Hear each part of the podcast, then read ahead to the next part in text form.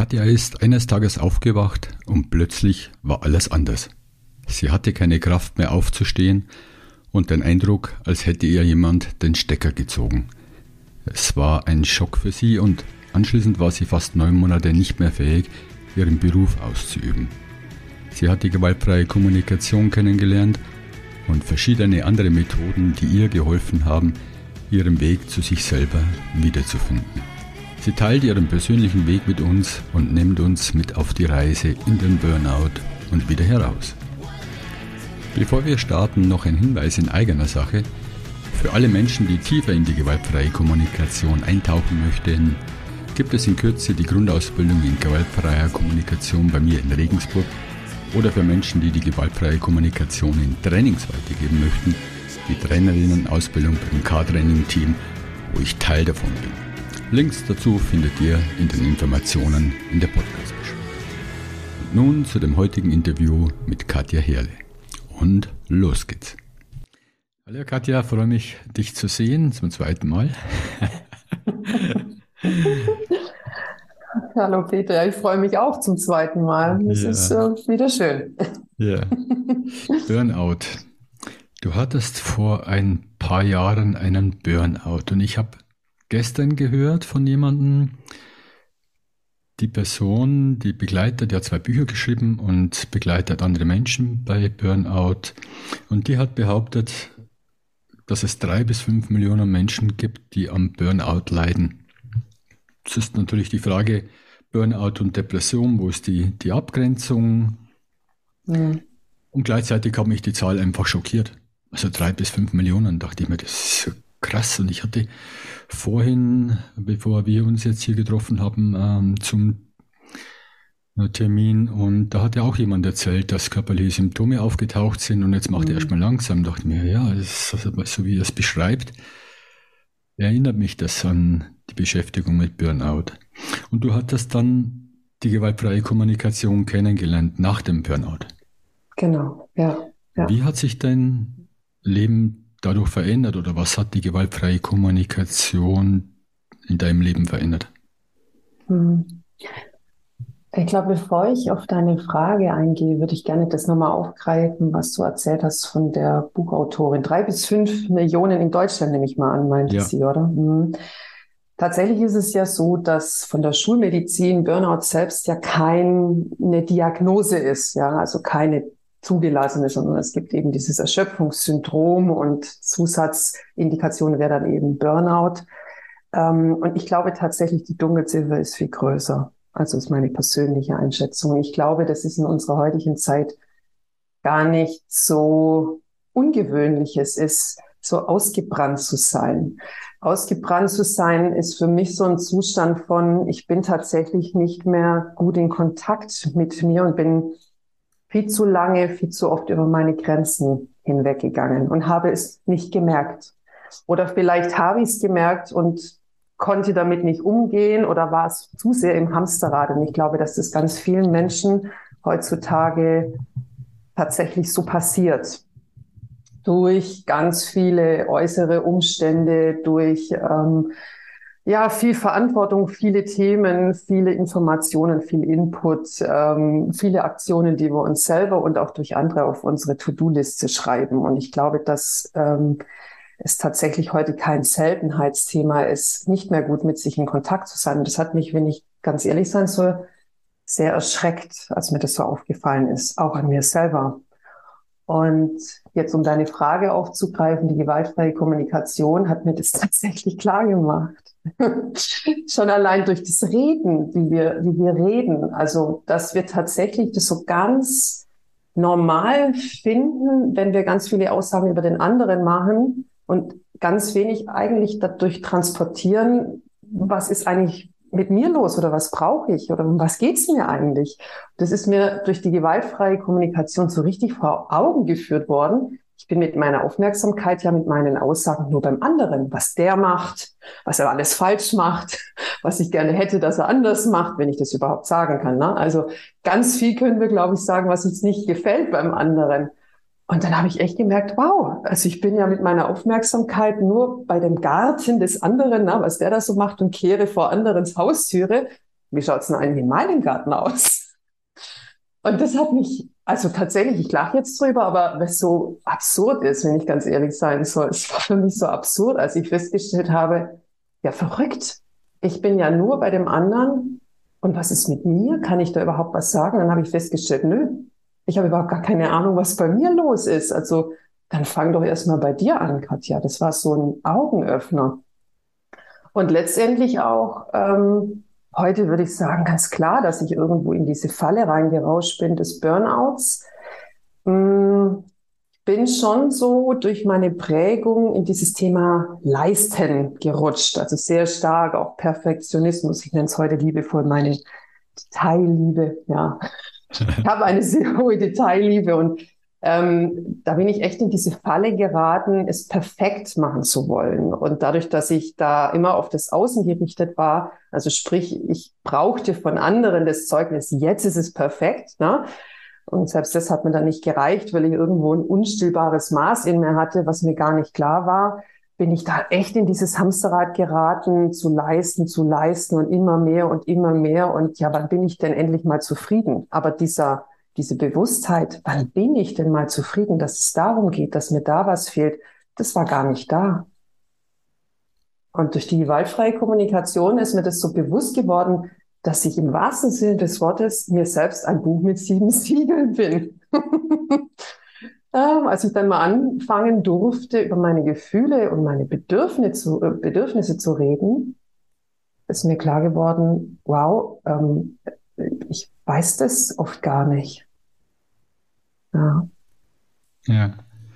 Und es war ja wahrscheinlich ein langsamer Prozess, bis du zum Burnout ja. angekommen bist. Und so was meines Wissens ist, gibt es ja immer körperliche Signale, die vorher auftauchen, die dir eine Rückmeldung geben. Und die meisten Menschen, die ins Burnout rutschen, die, die nehmen die nicht wahr, beziehungsweise nehmen es wahr, aber nehmen es nicht ernst, sondern gehen drüber hinweg und mm, machen weiter. Hm. Und war das bei dir auch so? Ja, ähm, ich würde schon sagen, dass ich sehr klare Signale gekriegt habe von meinem Körper. Ich hatte gut eineinhalb Jahre vor meinem Burnout hatte ich ein, eine Darmperforation, also quasi einen Darmdurchbruch.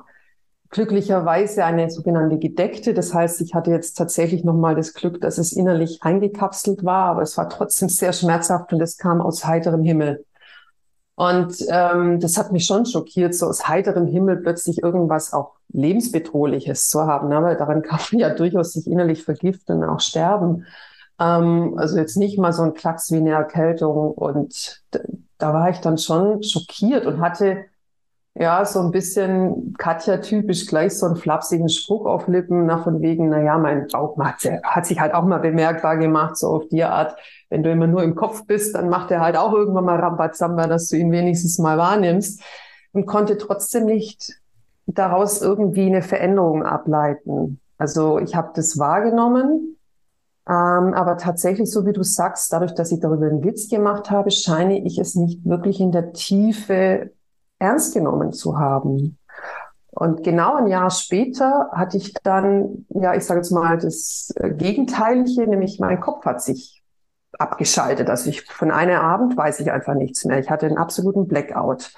Und auch da, ähm, also schockierend natürlich, weil ich mir gedacht habe, ich musste damals auch ganz schön viel reisen, beruflich. Und ich dachte mir so, meine Herren, wenn dir das irgendwann mal auf Reisen passiert, du stehst irgendwo in Japan mitten auf der Straße und plötzlich hast du einen Blackout.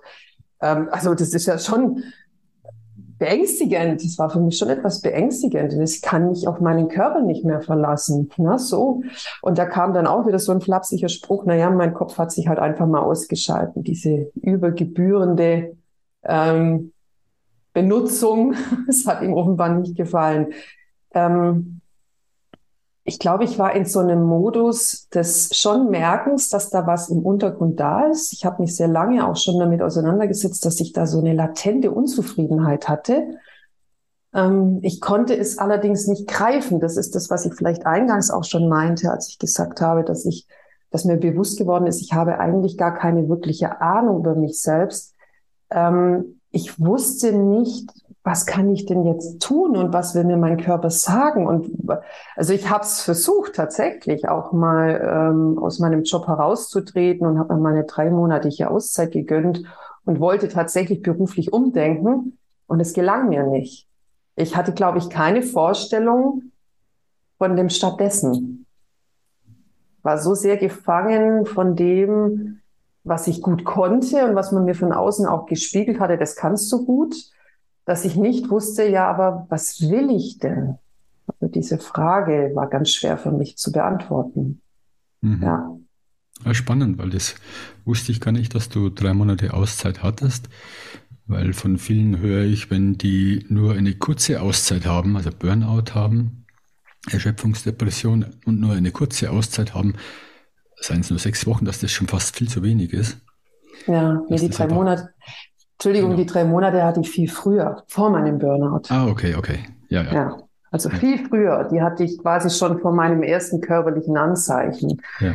Die ähm, weiß ich gar nicht mehr genau. Ich glaube, vier Jahre, drei Jahre vor meinem Burnout hatte ich mir die Auszeit genommen. Also ich wusste es einfach schon lange, dass was nicht stimmt.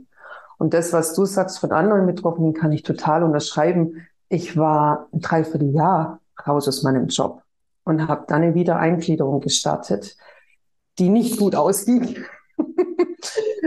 die nicht gut ausging, Gott sei Dank. Und da hat man meinen Körper dann so richtig eins reingelotet. Also da, ähm, seither habe ich einen Tinnitus. Also wer nicht hören will, ja.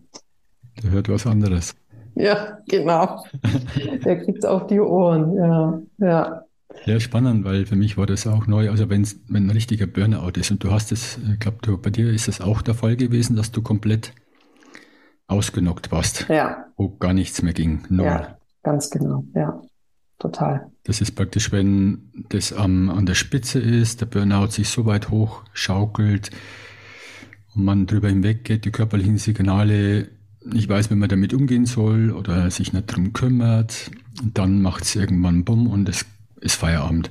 Ja, ja. Und mir hat das, äh, von jemandem habe ich gehört, der wollte einkaufen gehen und stand vor dem Regal, wollte Zahnpasta kaufen und hat nicht die Kraft gehabt, die Zahnpasta zu nehmen. Ja. ja. Also so, so, so. Magst du mal beschreiben, wie das bei dir war? Ja, also es ist tatsächlich so, dass dann ähm, auch meine Wahrnehmung, dass dann wirklich absurde Situationen dann passieren, weil wenn ich mich so beobachte, denke ich mir Wahnsinn, ich habe in den letzten Wochen und Monaten noch Wahnsinniges geleistet. Und dann kam wirklich, so wie du es jetzt beschreibst, von diesem Herrn, der eben die Zahnpastatube nicht aus dem Regal nehmen konnte. Es war wirklich einen Moment, ich bin morgens aufgewacht und hab, ich hatte, es war so ein, eine Lähmung, Lähmung, so ein lähmendes Gefühl von, ich kann nicht aufstehen. Es fühlte sich für mich so an, als wäre zwischen mir und dem Außen eine kilometerdicke Betonwand. Ich kann da nicht durch. Also es war so absurd, weil es war natürlich nicht so, logischerweise.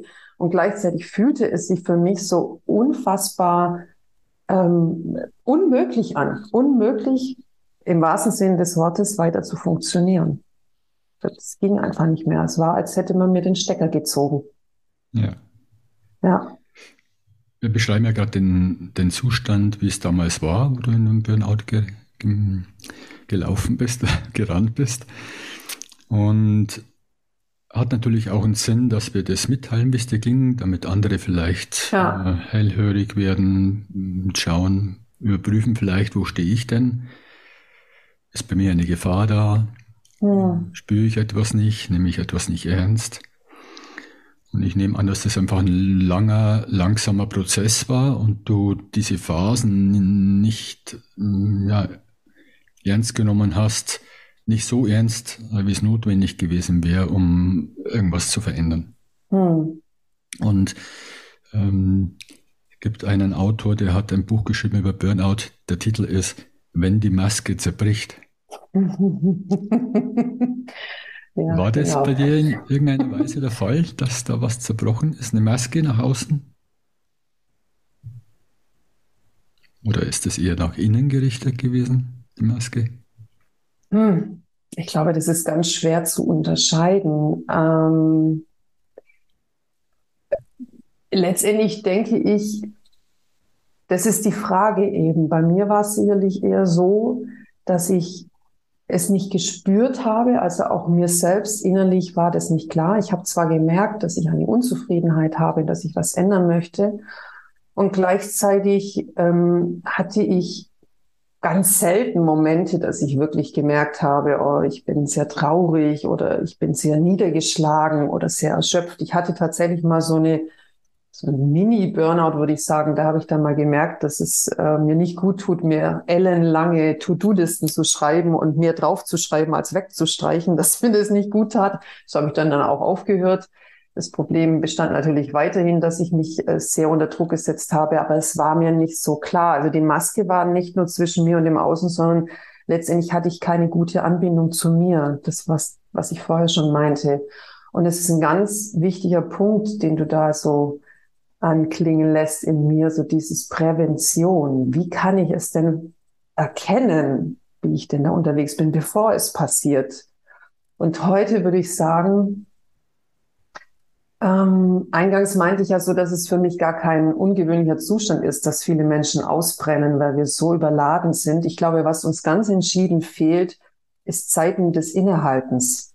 Also, dass wir das wirklich kultivieren, dass wir als Menschen uns immer wieder, also ich für mich selbst sorge, immer wieder mal Raum zu schaffen und wirklich in Kontakt mit mir zu gehen.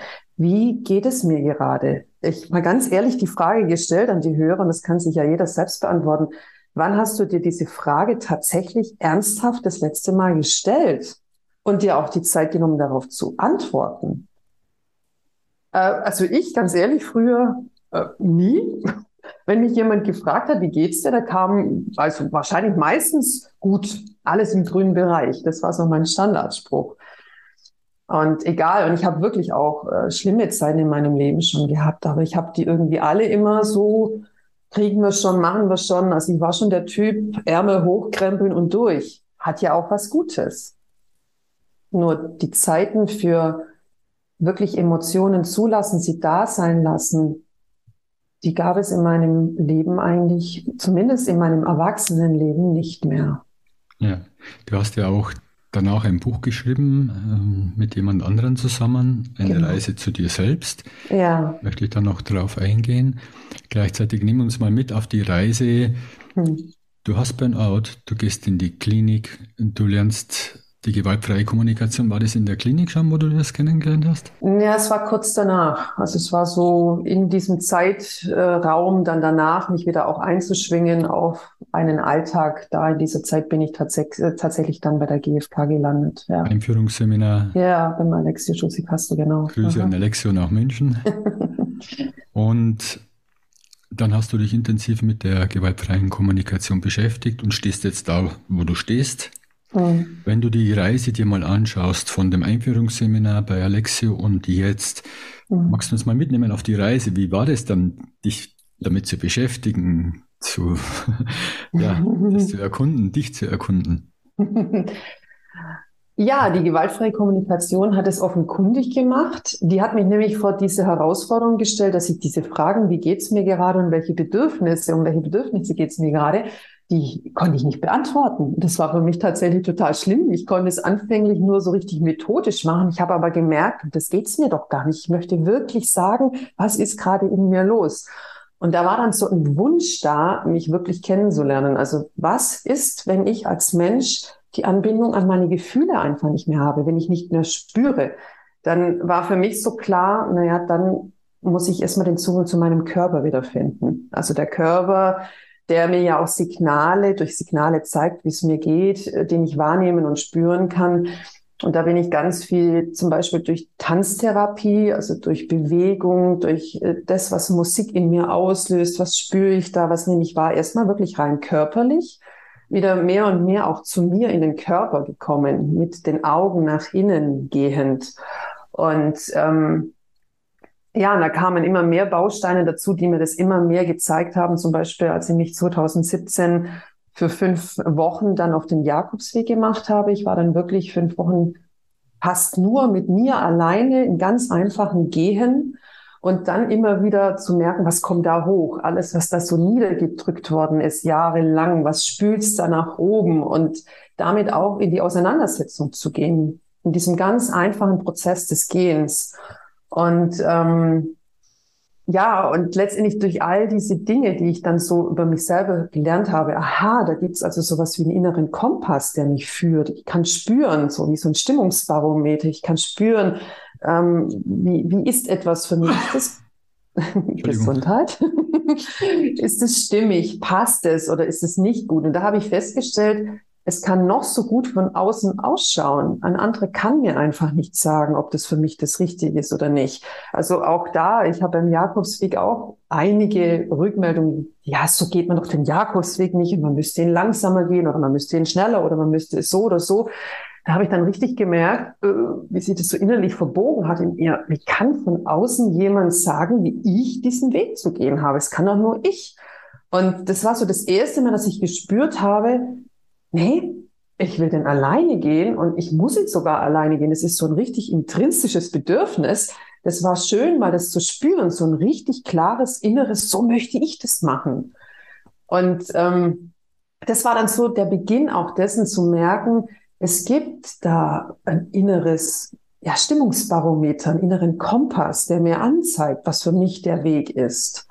Und die gewaltfreie Kommunikation war für mich dann ein so schöner Schlüssel, das dann auch zu äußern, ohne den anderen quasi mehr oder weniger davon Kopf zu stoßen oder ähm, ich wollte die anderen ja mitnehmen. Also mir war es schon wichtig, meinen Weg zu gehen und gleichzeitig die Menschen, die mir wichtig waren, nicht abzuhängen.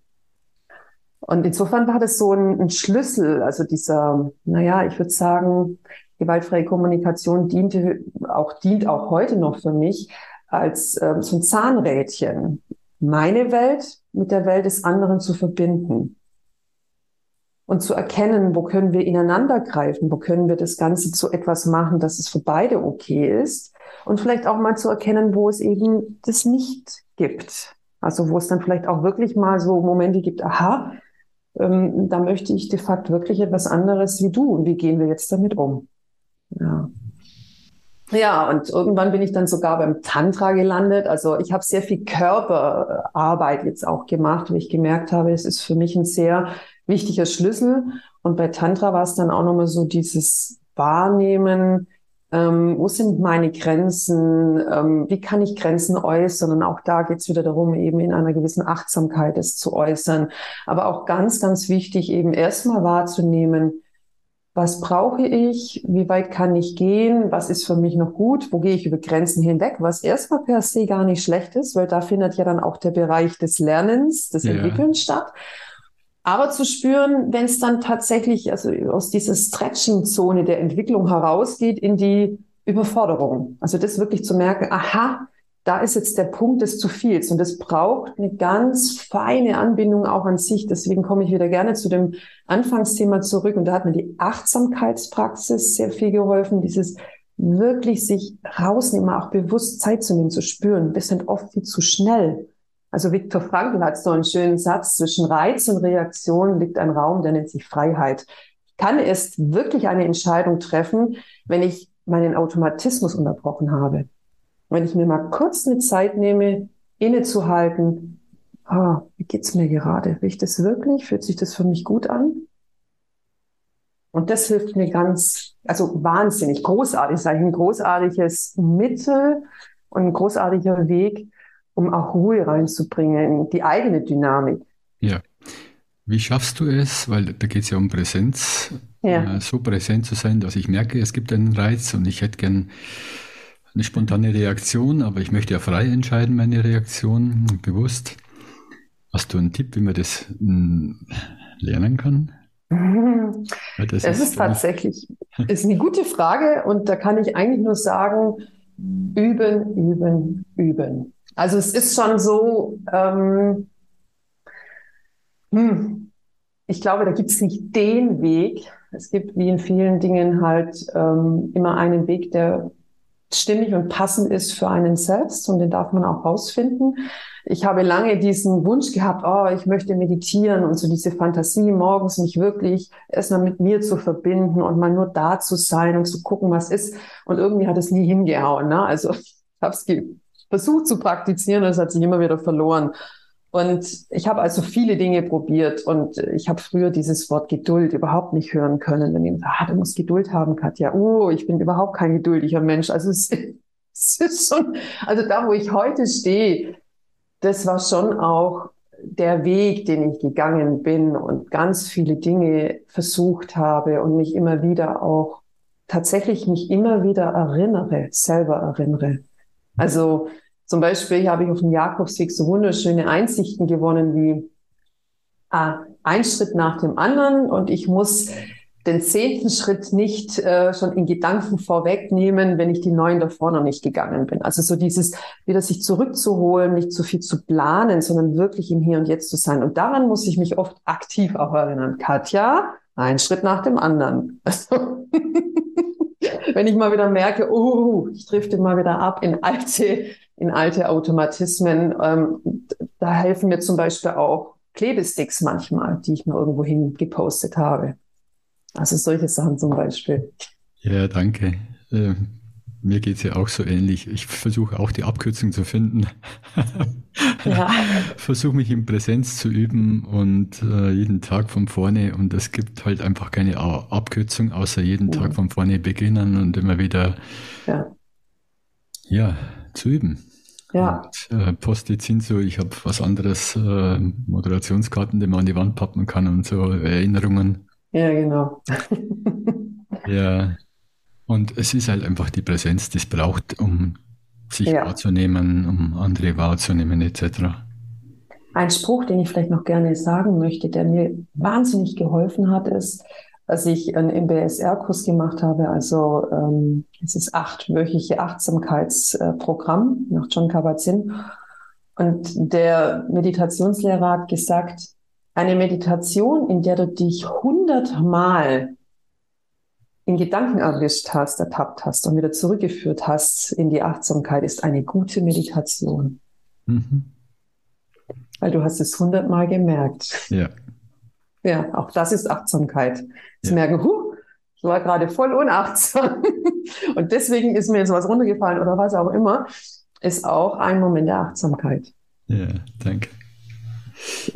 Und wenn du dir das anschaust, also die gewaltfreie Kommunikation, du hast dich also mit dir beschäftigt, mit der gewaltfreien Kommunikation, mit der Methode.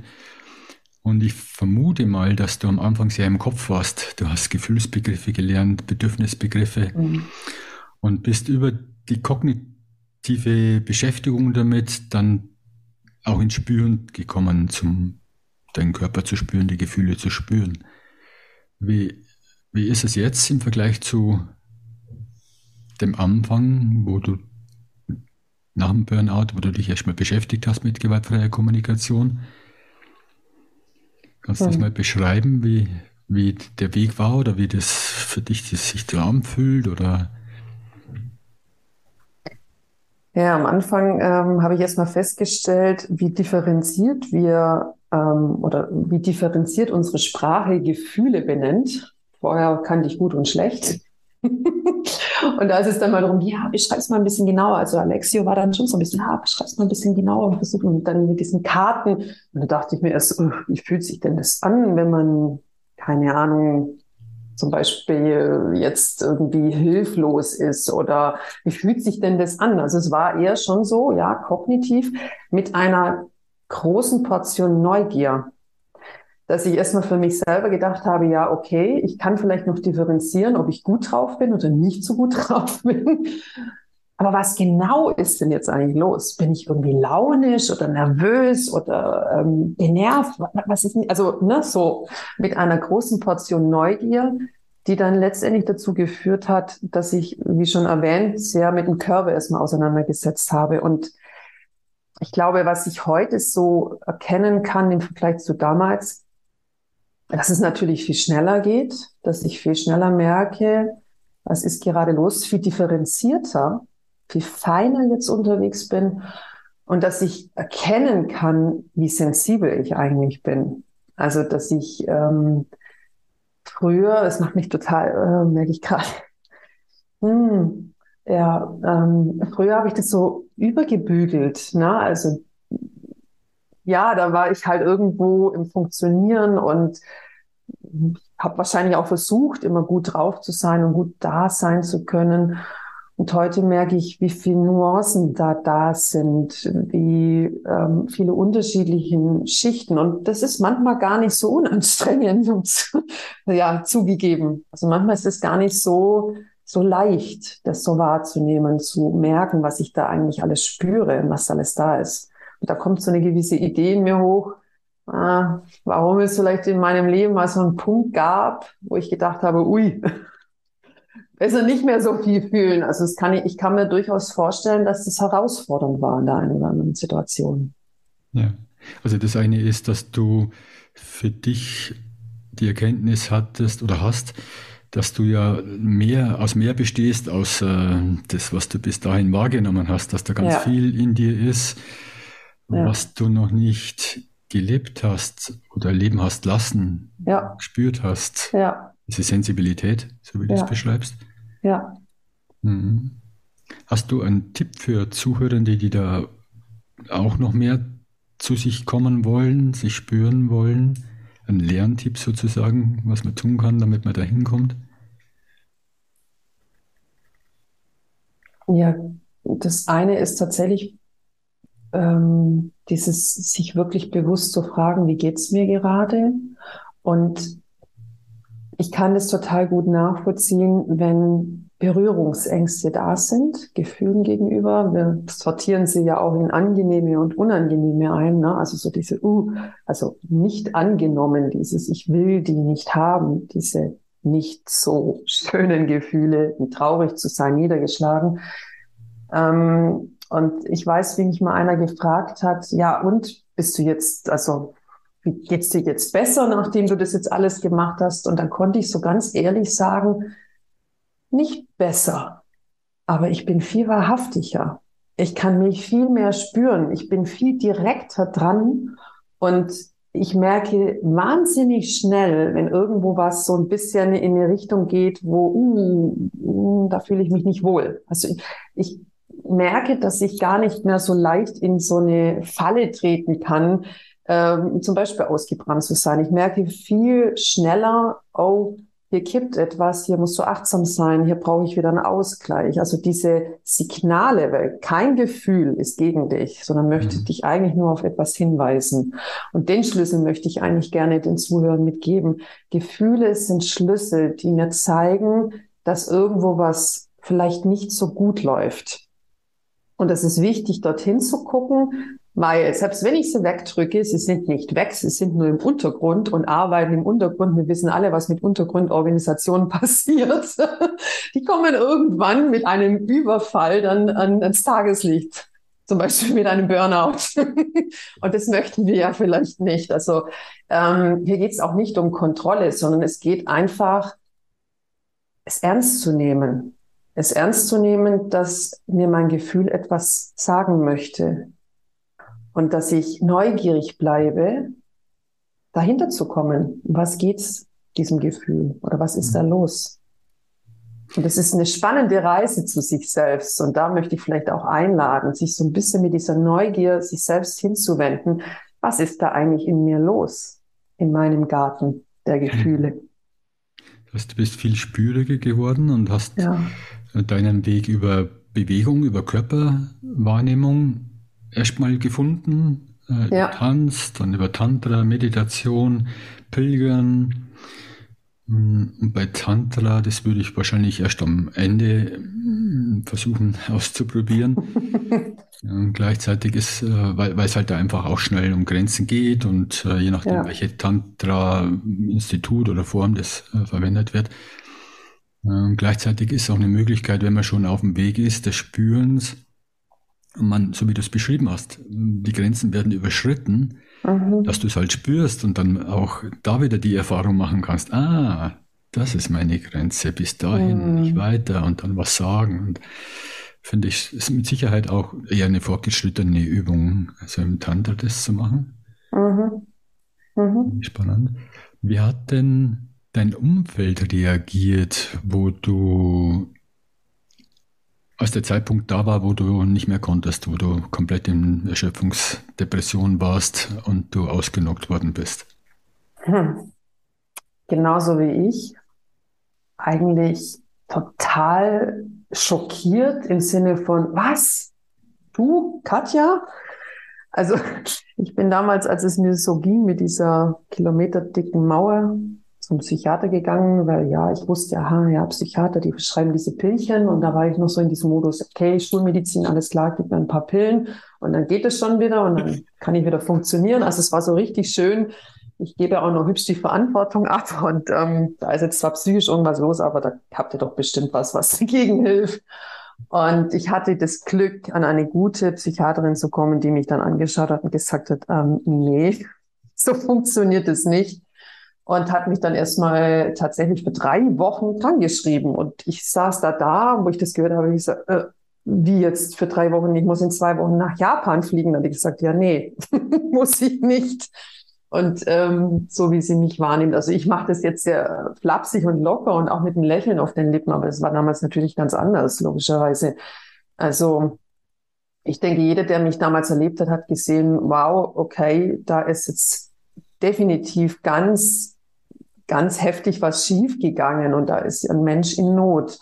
Und ich hatte wirklich das Glück, dass die Frau, die Psychiaterin, das sehr schnell gesehen hat. es ist ja auch ihr Job, aber ich habe das auch anders erlebt. Und ich war dann total aufgelöst und habe dann auch meine Eltern gesagt, die hat mich jetzt drei Wochen krank geschrieben und ich glaube, die waren auch sehr in Sorge, weil sie mich so nicht erlebt haben und das sicherlich auch bei mir nie äh, vermutet hätten. Also keiner, inklusive mir, hätte das tatsächlich vermutet, weil ich ja also immer noch eine Schippe drauflegen konnte und immer noch eins mehr machen konnte. Und da bin ich schon in Japan und habe quasi einen Zwölf-Stunden-Tag und organisiere von Japan noch meinen Umzug und sag noch dem Maler, wie er streichen muss. Und das mache ich alles noch so nebenher. Und na, so, das war so mein Modus. Und dann stehe ich plötzlich da von einem Tag auf den anderen und sage, ich kann nicht mehr. Ja, also es war schon ein Schock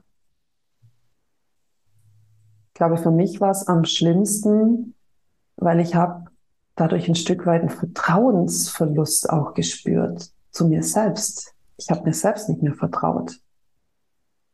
Und mit all dem Ganzen, was ich damals erlebt habe, war das wirklich so eine der Schlüsselthemen. Ich weiß selbst überhaupt nicht, wer ich bin.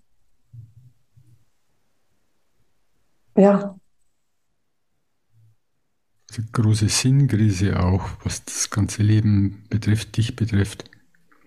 Ja, also das Thema Sinn, das war eins, was ich schon lange, was mich schon lange begleitet hat und die Frage nach dem Sinn mich auch schon wirklich lange, also ich habe schon mit 14 mich mit dem Sinn des Lebens beschäftigt. Also es war wirklich schon ein langes Thema.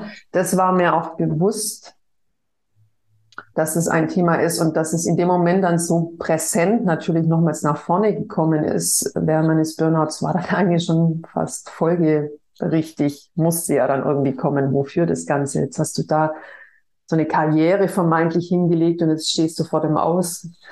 Ähm, ja, also da war dann wirklich mein Leben in Scherben dargelegen. Wo jetzt anfangen? Mhm. Was mich noch interessiert ist, ich habe auch gehört bezüglich Burnout, dass es meistens so ist, dass man in der Kindheit schon anfängt, bestimmte Gefühle nicht wahrhaben oh. zu wollen, also verdrängt. Äh, klar, man ist in einer bestimmten Konstellation, Familienkonstellation, und dann gibt es halt äh, eine Struktur, eine Situation, ähm, wo man drinsteckt und die, die, die, der Hintergrund ist, der, der Gedanke ist, dass es dann Kinder eben Dinge wegdrängen, Gefühle nicht wahrhaben wollen, mhm. weil die um halt so ist, wie sie ist, um zu überleben, um geliebt zu werden, um Geborgenheit zu empfinden, Sicherheit zu empfinden, Schutz zu empfinden. Kannst du das, wenn du, du hast mit Sicherheit reflektiert, auch das mhm. Ganze, mhm. ist das bei dir auch der Fall gewesen, dass du bestimmte Gefühle irgendwie so abgekapselt hast mit der Zeit? Ja, also auf jeden Fall. Ähm, ich meinte ja vorher, dass ähm, nachdem ich jetzt meine Sensibilität wiederentdeckt habe, bin ich mir sicher, es gab mal einen Punkt in meinem Leben, wo ich da vielleicht vor wirklich ja Angst hatte, einfach vor diesen Gefühlsstürmen. Und ähm, in der Regel ist es ja schon so, dass wir das Frühlernen. Also man sagt ja so auch in der Psychologie, dass man so die ersten Jahre, so eins bis drei, formt man so langsam diese Persönlichkeit aus. Und da sind wir ja noch nicht wirklich verbal unterwegs. Da brabbeln wir ja eher. Das heißt, da haben wir ganz viel ja auch mit diesem, wie werde ich gespiegelt? Was kriege ich von außen so mit? Darf ich da so mit meinen Gefühlen, mit meiner Lebendigkeit oder was auch immer da, da ist, da sein? Und ähm, später ist es dann wahrscheinlich eher so, dass wir das, was wir da erlebt haben, ähm, ja, ich will es mal sagen, entweder reproduzieren, also wir erleben es immer wieder, weil wir dann vielleicht schon eine gewisse innere Haltung haben, ja, ich darf nicht da sein mit meinen ganzen Gefühlen oder es wird irgendwie nicht aufgenommen oder aufgefangen. Und das ist so ein bisschen der Moment, wo man dann anfängt, seine Schutzmechanismen natürlich auszuprägen. So dieses, ich möchte es nicht immer wieder erleben müssen. Und bei mir war das ganz bestimmt ein, sich mehr und mehr abzukapseln, also die Gefühle auch abzukapseln, weil ähm, ich, Dinge, die ich da erlebt habe, also auch ganz viel mit Zugehörigkeit, ja, wir sind umgezogen und da habe ich gewisse Dinge erlebt. Und ich kann mich heute kaum oder eigentlich nicht, nicht kaum an die Gefühle erinnern, die ich da erlebt habe. Ich kann mich aber an die Situation erinnern. Und ich merke jetzt, wie es mir jetzt geht, als erwachsener Mensch, wenn ich darüber nachdenke, wie es mir als Kind gegangen ist, als ich das erlebt habe, gespiegelt zu kriegen, du gehörst nicht dazu. Da zieht's mir wirklich das Herz zusammen und mir schnürzt die Kehle zu. Und ähm, wenn ich das als Erwachsener schon so empfinde, dann mag ich mir kaum vorstellen, wie ich das als Kind empfunden haben muss. Ja.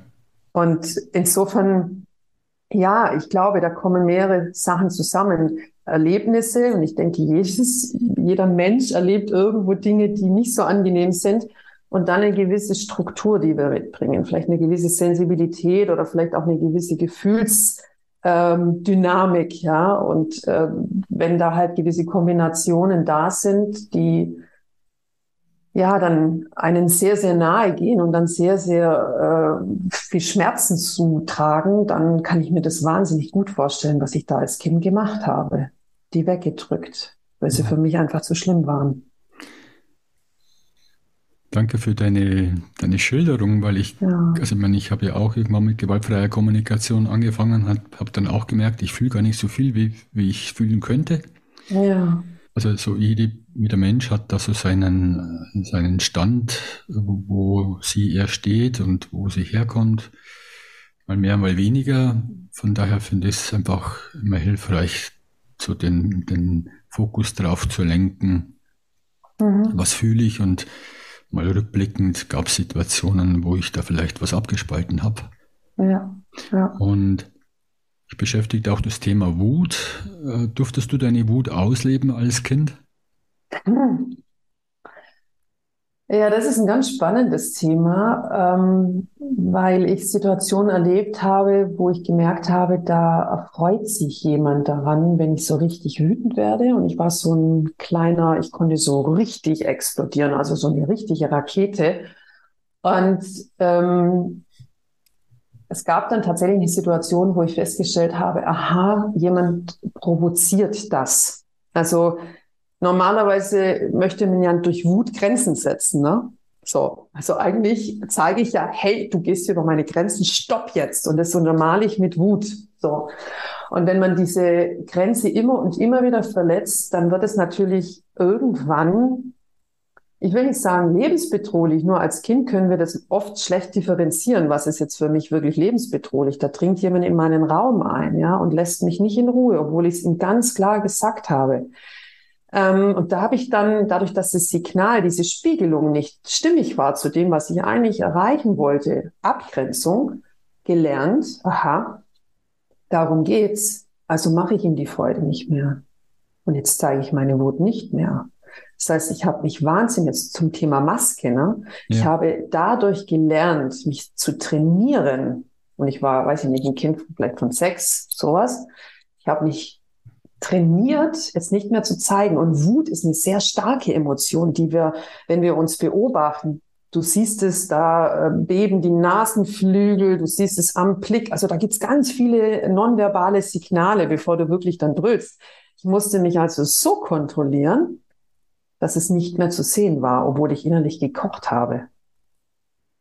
Da kann man sich vielleicht vorstellen, was ich für eine gute, was du für jahrelanges Training hinter dir hast. Absolut. Und was ich dann auch für einen Panzer mir zugelegt hatte. Ja. Also einen, der mich eben da absolut davor auf der einen Seite geschützt hat. Wenn ich will, kannst du von außen meine Emotionen nicht erkennen, was dann aber irgendwann tatsächlich dazu geführt hat, dass ich sie selber auch nicht mehr wahrnehmen ja, konnte. Ja. Die Ursache von deiner Wut als Sechsjährige war ja, Mensch, seh mich, so geht's mir, sieh ja. mich, hör mir zu, ich möchte gehört werden, möchte wahrgenommen werden und du hast es nicht erlebt, dass dich jemand wahrnimmt. Nicht in dem, worum es ging, genau. Ja. ja. Das, was dahinter war, mein Bedürfnis, lass mich doch bitte in Ruhe. Dieses mhm. Bedürfnis der Ruhe wurde nicht erfüllt, weil demjenigen ging es ja nicht darum, mich in Ruhe zu lassen, genau das Gegenteil. Der wollte ja, ja meine Wut erleben. Ja. Das ist schon bitter. Also, wo mir das so bewusst geworden ist, aha, da habe ich auch unglaublich viel Verständnis für mich dann auch gefunden und äh, auch eine innere, was schon Demut, was so ein Kind für wahnsinnige Mechanismen sich einfallen lassen kann, um sich zu schützen. Ja. Ja. ja. Spannend. Mhm. Wie ist es bei dir jetzt? Ähm, gehen wir mal zu deinem Buch, eine Reise zu dir selbst. Das ist das eine Thema und Pilgern Jakobsweg. Ich weiß gar nicht, kommt das vor in dem Buch? Ich habe versucht, da ein wenig zu blättern, aber habe es nicht durchgelesen. Ähm, tatsächlich ist es so, aus diesem Pilgergedanken und Erleben sind eigentlich so meine, diese Form der Impulswandlung entstanden. Also ich habe damals natürlich durch viele Menschen, die das mitbekommen haben und mich so ein bisschen interviewt haben, mich auch so ein bisschen verfolgt haben während meines Jakobsweges, habe ich immer wieder die Rückmeldung gekriegt, ja, ich würde es ja auch gerne, aber äh, gut, heute würde ich sagen, na, also wer will, findet Wege, wer nicht, findet Gründe. Aber ich habe auch verstanden, es gibt tatsächlich auch Dinge, die es einem ein bisschen schwerer macht, sich so mal vier, fünf Wochen aus äh, zu klinken. Und da kam so diese Idee, weil mich das wahnsinnig, also es hat mich wahnsinnig berührt, dieses Pilgern mit sich unterwegs zu sein, in der Stille, in der Bewegung. Und da kommt etwas innerlich in Bewegung. Und das wollte ich in kleineren Dosen Menschen eben, ja, so ein bisschen erlebbar machen, erfahrbar machen. Und da habe ich die Impulswandlung kreiert, dieses Konzept, in dem ich halt so drei bis vier Tage mit einer Gruppe von Menschen, mit einer Unterstützung, also gerade mit der Kollegin, mit Angelika Hankele, ähm, in die Natur gegangen bin, im Schweigen und durch Impulse, durch Geschichten, durch Anekdoten und durch Fragen so einen inneren Prozess angereizt habe. Und das Buch ist ja ein Corona-Baby, sage ich jetzt mal, weil diese Impulswanne natürlich aufgrund äh, den Lockdowns dann auch nicht mehr zustande gekommen sind, wir nicht übernachten konnten. Und wir beide dann gesagt haben, ja, das kann jetzt nicht sein, dass wir die nicht durchführen können und haben dann ein 28-tägiges Programm für ähm, über 20 Frauen dann kreiert. Damals waren es tatsächlich nur Frauen, sind aber jetzt Impulse, die genauso auch für Männer und ähm, divers funktionieren, also insofern frei für alle. Und da war das dann tatsächlich nach 28 Tagen so, wie ist das jetzt schon vorbei und das Programm kann doch jetzt nicht zu Ende sein und es war so schön. Ja, und dann haben wir gesagt, gut, dann machen wir das halt in Buchform. Weil das kann man ja genauso auch ähm, sich selbst zu Hause erarbeiten. Wir haben es ja letztendlich auch nicht anders gemacht. Genau. So das ist auch etwas für Menschen, die jetzt sagen, na, ich weiß nicht, ob ich nicht im Burnout lande oder auf dem Weg hm. dorthin bin, als Prophylakte, Prophylaxe. Absolut, weil eine Reise zu dir selbst, das ist ja wirklich dich durch die Impulse und durch die Fragen und die Aufgaben, die wir da gemacht haben, wird auf ganz unterschiedlichsten Ebenen letztendlich so ein innerer Prozess angeregt, einfach mal genauer hinzugucken, hinzuspüren, die Dinge nicht so als selbstverständlich zu erleben, sondern sich wirklich mal selbst zu fragen, hm, zum Beispiel, wie fühle ich mich denn jetzt hier mit meiner Wohnung? Ist noch alles so eingerichtet, wie ich es möchte? Also sich wirklich Dinge bewusst zu machen. Also da geht es um Bewusstwerden und Bewusstheit. Und das schaffe ich eben dadurch, dass ich mir wirklich mal ganz bewusst eine Frage stelle und nach einer Antwort in mir suche und nachspüre. Also ja, da gibt es genügend Anreize, wo man vielleicht so gerade bei Menschen, die jetzt sagen, oh, ich habe mich jetzt eigentlich noch nie groß so damit beschäftigt und Gefühle und Bedürfnisse, was ist das überhaupt und wie komme ich dem Ganzen überhaupt näher? da sind ganz viele äh, Aufgaben drin, die sicherlich für Menschen, die da noch nicht so bewandert sind, auch einen guten Zugang finden können. Ja. Hast du noch einen Tipp für Menschen, die mit gewaltfreier Kommunikation gerade erst angefangen haben, um sie beim Lernen zu unterstützen? Hm. Da überlege ich mal kurz, was ich das sagen könnte. Also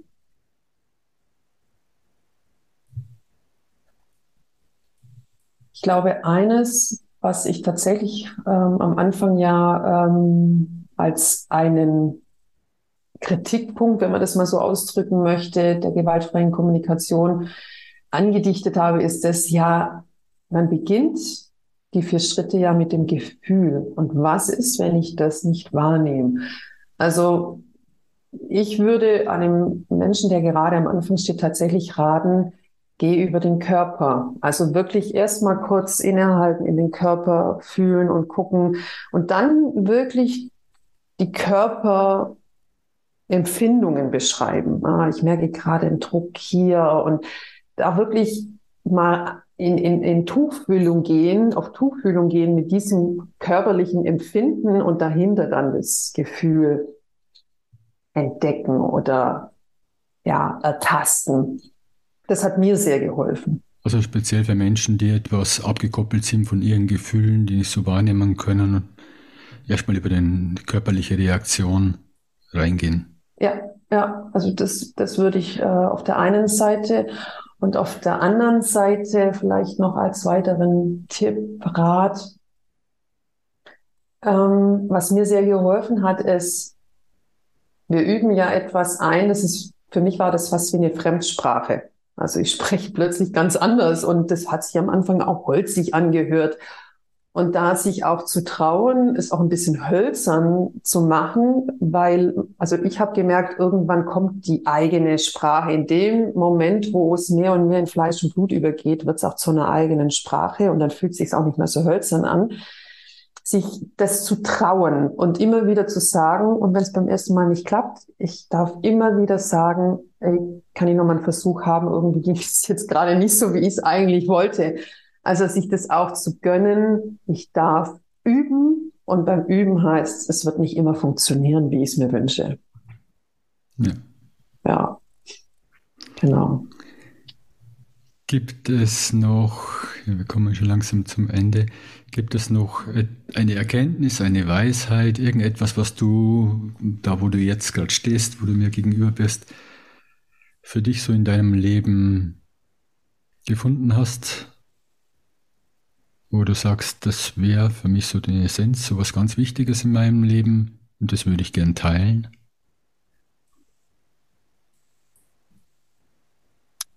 Die Essenzen. Am Ende des Tages, ich glaube, die Essenz ist, dass ich jetzt an einem Punkt stehe, wo ich tatsächlich totale Neugier habe auf mich selbst und auf das, wie ich das Leben erfahre.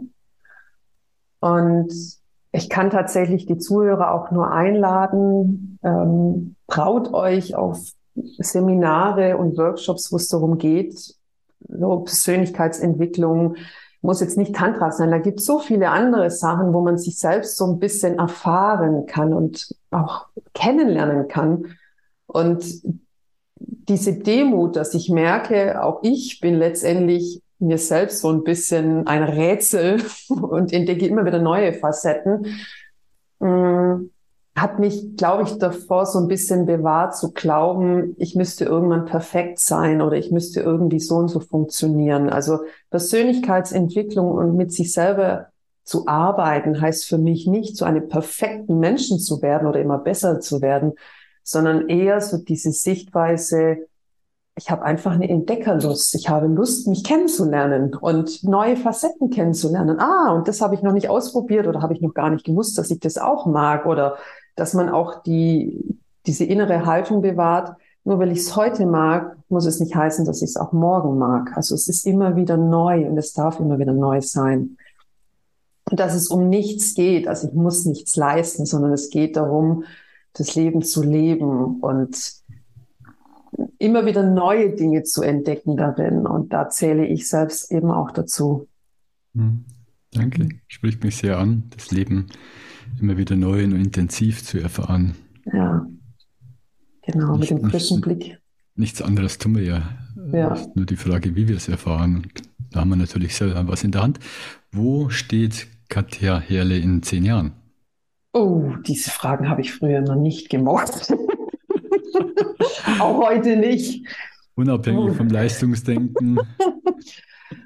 um, Was kommt spontan? Also spontan würde ich sagen, ähm, vielleicht mit noch mehr Erfahrungen ausgestattet und ja, wonach ich mich schon sehne, ist so dieses innere, wirklich so eine, diese tiefe Ruhe sich bewahren zu können, immer wieder zurückzukehren an diesen Ort der Stille in sich und mit ganz viel Gelassenheit im Leben zu begegnen. Das wünsche ich, das möchte ich noch mehr einladen, dass ich mehr Gelassenheit kriege. Und das heißt nicht Gleichgültigkeit, sondern einfach nur mit diesem Wissen, es ist der Moment und der kommt und geht. Ich tauche ein und ich tauche auf dass ich das genießen kann und intensiv erleben kann und nicht anhafte, nicht so festhalte an den Dingen. Ja. Danke, jetzt kommt doch noch eine Frage. Und zwar, was hättest du geantwortet auf diese Frage vor deinem Burnout, wo du noch in der Maschinerie warst? Es wäre wahrscheinlich funktionaler gewesen im Sinne von, weil ich damals ja, wie schon gesagt, auch mit dem Sinn des Lebens mich beschäftigt habe, glaube, da hätte ich sowas geantwortet wie etwas zu tun, was mir wirklich Sinn gibt und wo ich totale Leidenschaft habe, wofür ich brenne und ähm, nicht verbrenne, sondern wirklich brenne und ähm, ich viele Menschen damit erreiche. Das passt immer noch. das passt immer noch, das kann ich immer noch sagen. Ähm, gleichzeitig merke ich aber auch, ich, ich möchte einfach das Leben so erleben, wie es ist. Das würde ich mir wünschen, ja. Ja. Du stehst jetzt woanders, bist nicht mehr in der Führungskraft, bist nicht mehr im Time Management. Ja, genau. Und funktionierst ja. nicht mehr nur und nach Japan und nebenbei alles Mögliche erledigen. Nee, genau. ja, danke. Katja, war mir eine Freude, äh, dir zu lauschen, deine sehr Geschichten gerne. zu hören. Vielen Dank. Ja, ich danke dir auch. War ein sehr angenehmes Interview und Gespräch mit dir. Danke, Peter.